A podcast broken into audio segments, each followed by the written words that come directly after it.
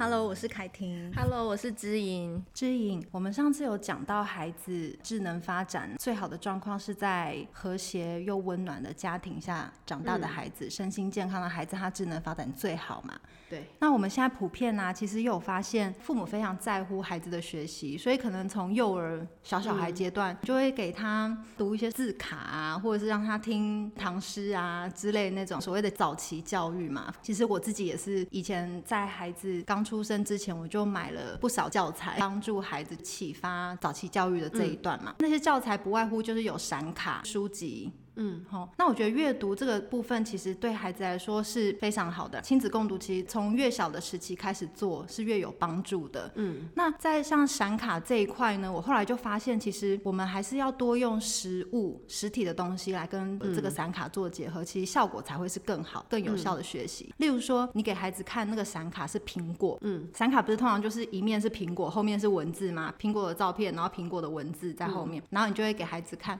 这是苹果哦，苹果哦。苹果，苹果，对不对？结果他看到这是卡片哦，卡片哦，卡片哦。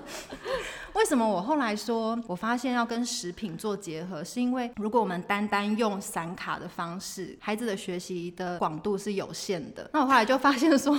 为什么想？我想到，我想到就是上次为什么我要带小孩去动物园？OK，因为我看闪卡，我跟我的小孩说，长颈鹿脖子很长很长很长很长，然后就说多长，我就说像我们就是十层楼这么长。对，想说十层十层楼到底多长？对，对他上次去看一次长颈鹿，了解了。就知道很长很长。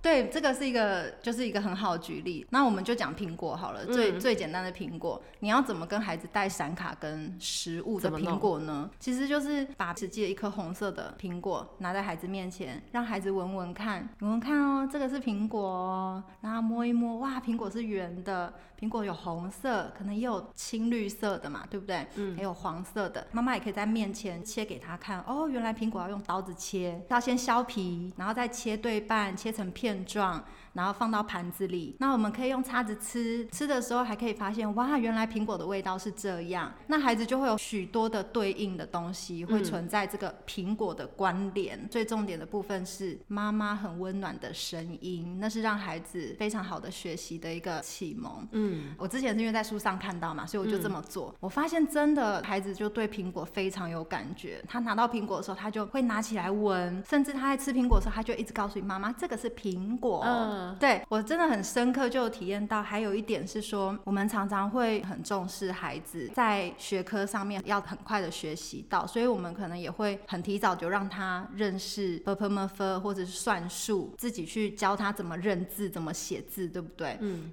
我觉得有一个地方是妈妈需要慢下来一下下，就是我们尽量要跟孩子保持在一个水平上面。嗯，因为当我们我们妈妈一定是算术跟认字写字都比孩子强嘛。嗯，那当我在教孩子，听哦，我是在教孩子写字、嗯、算术，高高在上的妈妈，对，高人一等了嘛。我觉得虽然妈妈不是有心的，但无形之中我们就是有点在打击孩子的自信。孩子可能就会觉得，哦，我能力就是不及妈妈。妈妈可以放下身段，跟孩子一起学习，或是一起玩妈妈也不擅长的东西。嗯、例如说，我本身我手是非常笨拙的人，我很不会做手作。那或者是我也很不会做针织啊，或是缝纫啊什么的。嗯、我就找我的弱项来陪孩子一起，就等于我们真的是同步，嗯、一起陪着孩子在做那件事情。那个学习的心态就不一样，他就会觉得我跟妈妈是一样的。原来妈妈也不会，基础点一。对，原来我可以跟妈妈做的一样好，或者是我可以做的比妈妈更好。这个是变学习不是一种比赛，或是已经是资优生，然后他还在小学生的那种概念。我们会要想说，我们到底要给孩子什么？嗯，是我们想要孩子学什么，还是孩子自己他本身就有兴趣要学什么？嗯、还有你是希望只着重在他的学科上面，还是说希望他可以全能的发展？我们当然不要求孩子事事都会，但是他可能比方说他的生活常规自理能力，或者是哎，就算连手做、撕纸或者是贴画、玩沙等等，那些都是促进孩子手指还有他的感统这个部分的一些，就是很好的，对，很好的一些活动。那我觉得都是可以陪着孩子一起做的。嗯，我觉得给孩子一些不同的刺激是蛮好的，尤其是有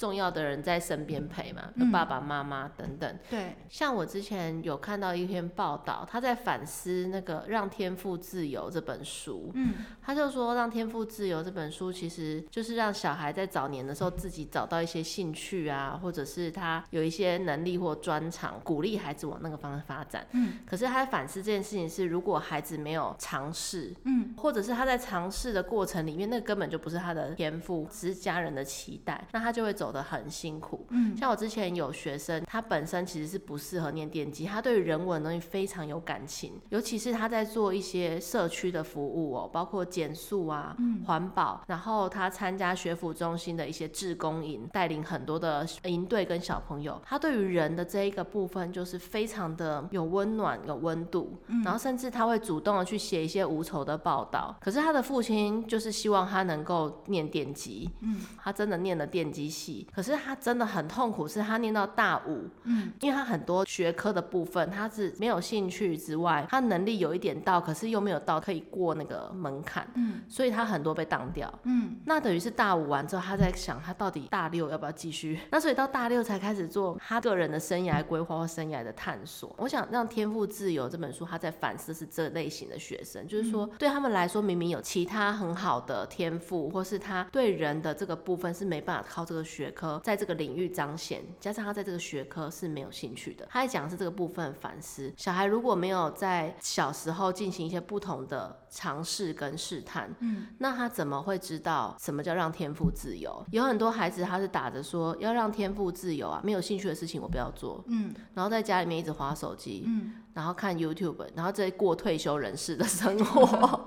然后他就觉得这也不对吧？就是没有进行试探，就觉得我让我天赋自由，我总能就是想到我能做什么吧。所以他的能做就变得更局限。可是回头过来，你刚刚那个早年教育，那到底我们在小时候要给哪些试探，或是怎么去拿捏父母的陪伴之外，跟观察到孩子的能力，还是说是父母自己的愿望投射在小孩身上？我觉得这个部分想听听看你的。分享，因为你的孩子刚好也在这个阶段，然后也帮我做一点预备，这样。我的孩子，我目前是只给他们学两种才艺，嗯，那这两种才艺都是我有经过确认他们想要学，我才让他们学。你怎么确认呢？我觉得这个父母应该很需要。其实一开始我也是懵懵懂懂的，我不太确定他喜不喜欢，所以我就先让他试试看。我的孩子两个，他们只学钢琴跟芭蕾。嗯，那钢琴我觉得我我在这个部分有第一个优势是说，我以前也学钢琴，本来家里就有一台钢琴存在，所以说我拥有一台三十年历史的钢琴，嗯，我就把它，宝对，我就把它搬到我现在住的地方。我们因为有那一台钢琴，所以孩子一开始就引发了兴趣，他看到钢琴，不时的就会去敲敲打打去玩一玩，那我就会简单的弹给他们听，这样陪他们玩，然后让他们手指去按。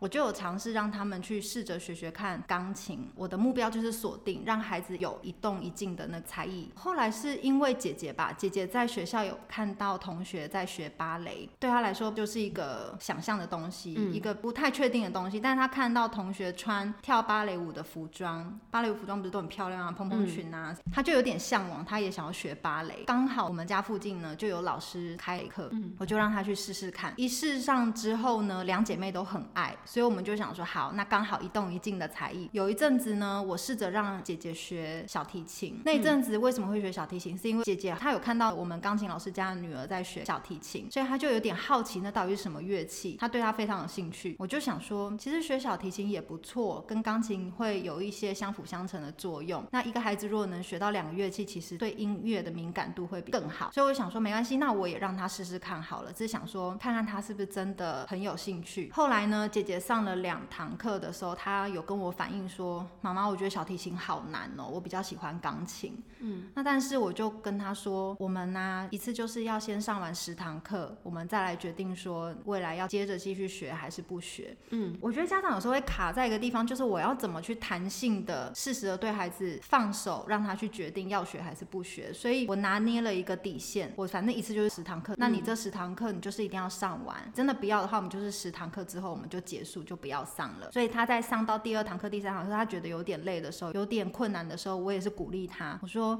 我们可以再多试试看。妈妈觉得你每一次拉都拉得很好，都越来越好这样子，而且你你在学的时候，我也跟着学，我就陪他一起拉。他看到我也在练习他的琴谱的时候，他也觉得，嘿，妈妈在练，那我就更有动力想要一起练。只是后来真的十堂课之后，他自己有告诉我说，妈妈，我觉得有一点累，我想先听小提琴。那我也答应他，因为这是我们本来就讲好的规则。嗯，到现在我就是持续只让他学一样乐器，就是钢琴，因为他有表示说他还是比较喜欢钢琴，我就尊重他。芭蕾的话，他还是也是继续学这样子。所以我觉得我是怎么去拿捏的，就是我也无法说出一个准则耶，因为我觉得每个孩子他的气质跟表达方式不一样。那我们家的孩子是可以沟通嘛，所以我就会聆听他的意愿，他是怎么思考，他怎么想的。当他第二堂课的时候，他告诉我说有点累，不想学的时候，我会有点存疑问号，因为我会觉得说你是真的没兴趣呢，还是你只是真的想要休息，嗯，或者是你只是觉得有点难，所以想要放弃，嗯，我就会在这三个选项里面去观察。后来我发现要他去坚持下去学到呃十堂课，他是可以的，只是说我有发现他的确是真的会比较累，所以我就可以抓出来说他不是不愿意，他是真的累了。那我也觉得学才艺这种东西本来就是让孩子他有兴趣就开心的学，而不是我们逼迫他，他才能学得长久嘛。嗯、那你学才艺的理由是什么？嗯，我有希望孩子变成音乐家吗？没有，我只是希望他可以学一个乐器，可以陶冶他的性情，在他有压力或者是想要有情感宣泄的时候，他可以有一个乐器让他得到疗愈，得到安抚，嗯、他可以很专注的练琴，暂时忘掉他的烦恼，调试自己的心情。我的目的只是这一个，嗯、所以我不要求他一定要学到音乐家的等级。嗯，在学习的过程中，即便他今天真的累了，或者是他今天觉得他碰到一点点挫折，嗯，我觉得我们就是用很开放的、很乐观的角度去看待他，因为人在学习过程本来就会有累的时候嘛，所以就不用太执着在说你怎么那么懒惰不练琴？啊，你怎么一点点困难、一点点挫折就要放弃，而是我们就会去了解他的心情是这样，然后鼓励他，好啊，你今天累了，那我们休息一下，我们晚一点再练，或者是说这个礼拜真的事情太多了，我们就让你请假一次休息一下好了。那孩子对于乐器上面就比较不会有抗拒。嗯、那像在芭蕾，因为平常就是看到两姐妹喜欢跳跳唱唱，所以我就觉得给她试试看芭蕾应该是可以的。那事实证明，哎、欸，他们真的很喜欢。嗯、我知道她在拉筋这一块会比较觉得有一点困难，芭蕾老师也给她很多的鼓励跟支持，所以她也是有撑过来。嗯，有家长也有问过我这个问题，哎、欸，你会建议给孩子学什么才艺呀？嗯，我就会问家长，妈妈，你要给他学才艺，你的出发点是什么？嗯，你是真的想要让孩子学东西呢，还是说只是想要填补他的时间？如果说你是真的想要真心让他学才艺，你可能就必须观察孩子平常他对什么方面比较有兴趣，你也可以多方让他尝试个一次两次，然后去抓到他的兴趣。那如果你只是想要填补你的时间，我觉得平常就是带他到外面走走、散散步，去公园玩一玩，其实都可以填补时间呐。孩子也可以因此得到放电，我觉得也是不错的，不一定一定要去学体能啊、学韵律啊等等的。你很专注的陪着孩子在公园玩，或是陪他走路，看到什么说什么。哎、这个是大树哎，你看大树有好茂密的叶子哦，这个叶子是像针一样细细的。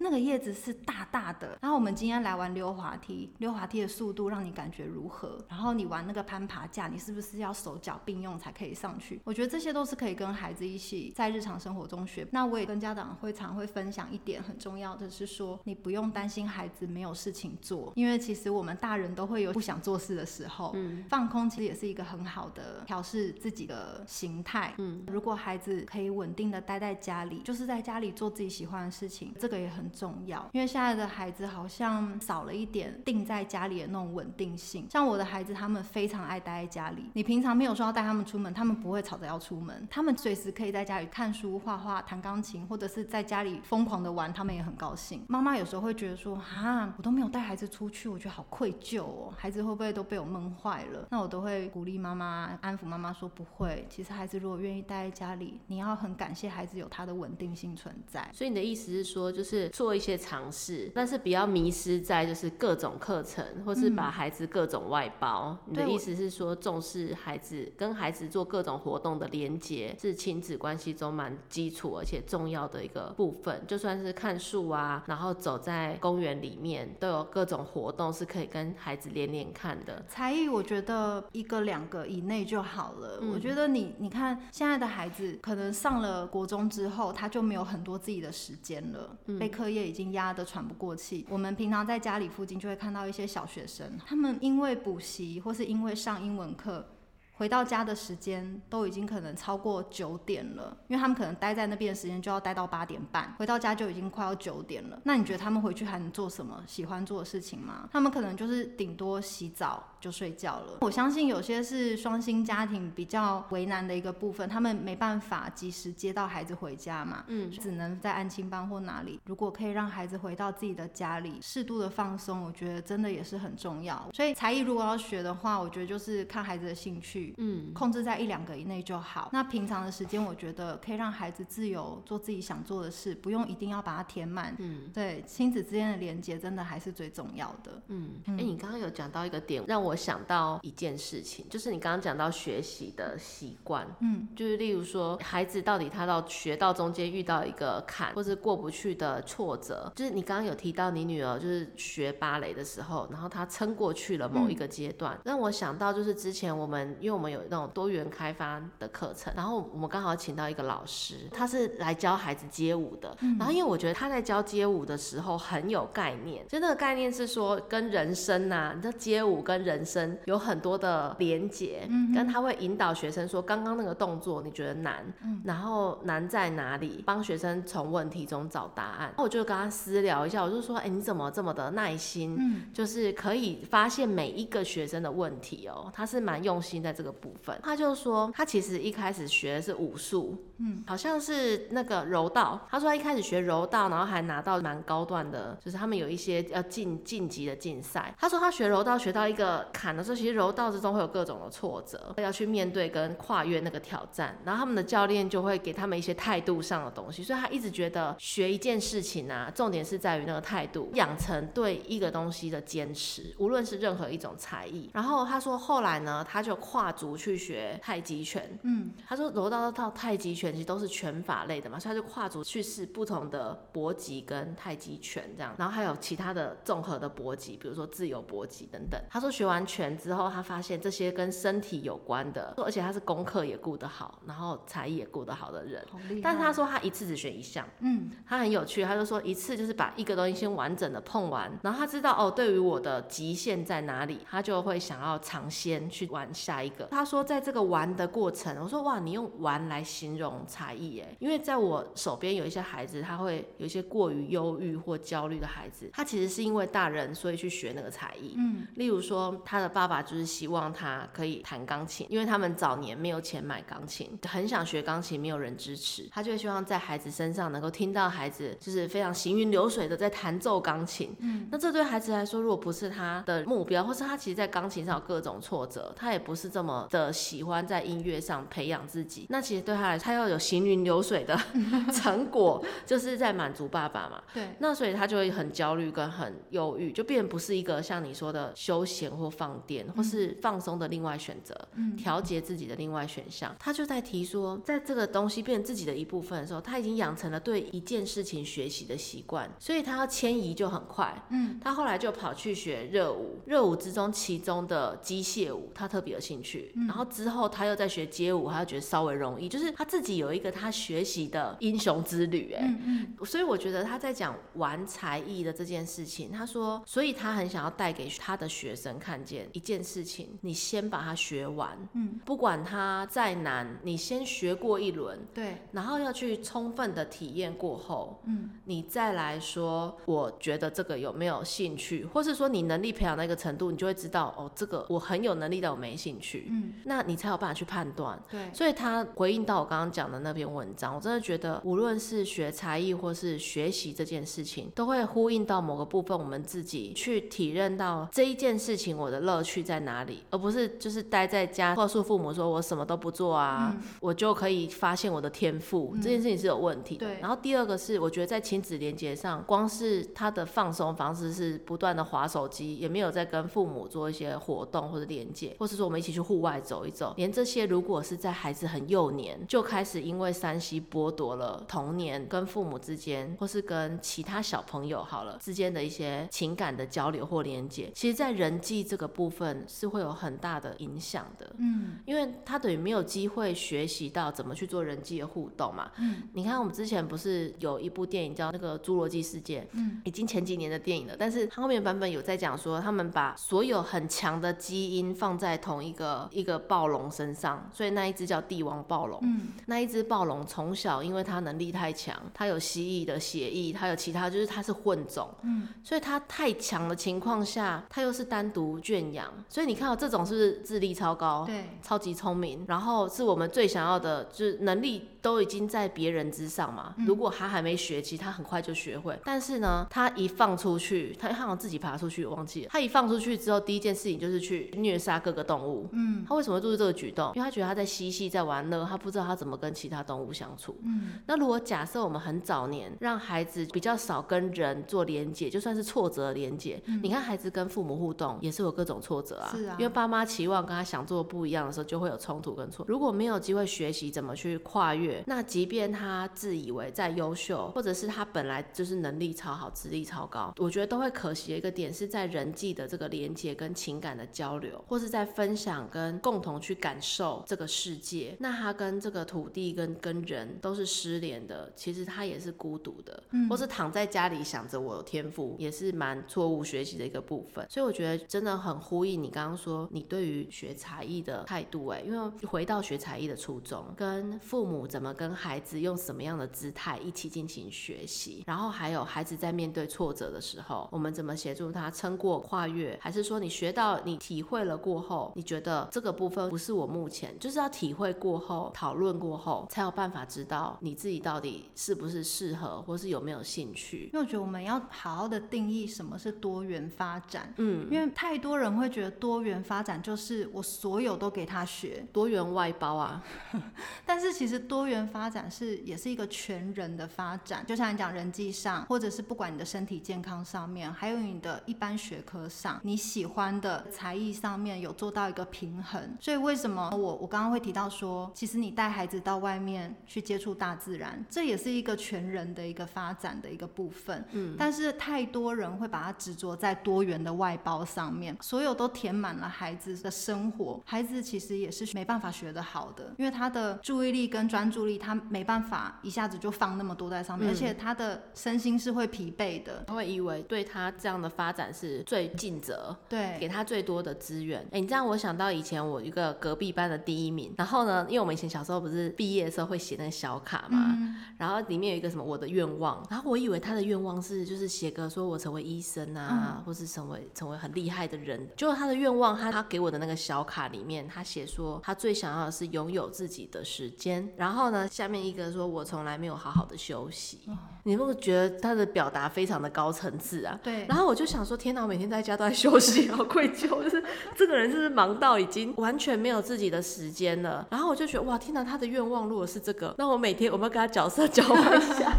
就是那时候就觉得很不可思议啊！啊就是这个人到底活成什么样子的紧绷的程度？他会在愿望上写上的不是人生更高深的目标，嗯、而是我需要。放松跟休息，我觉得能够了解到他自己有这个需求，也是很重要哎。他有在觉察了，对啊。我是凯婷，我是知音，Face 崩溃娃的镇定剂，我们下集见喽。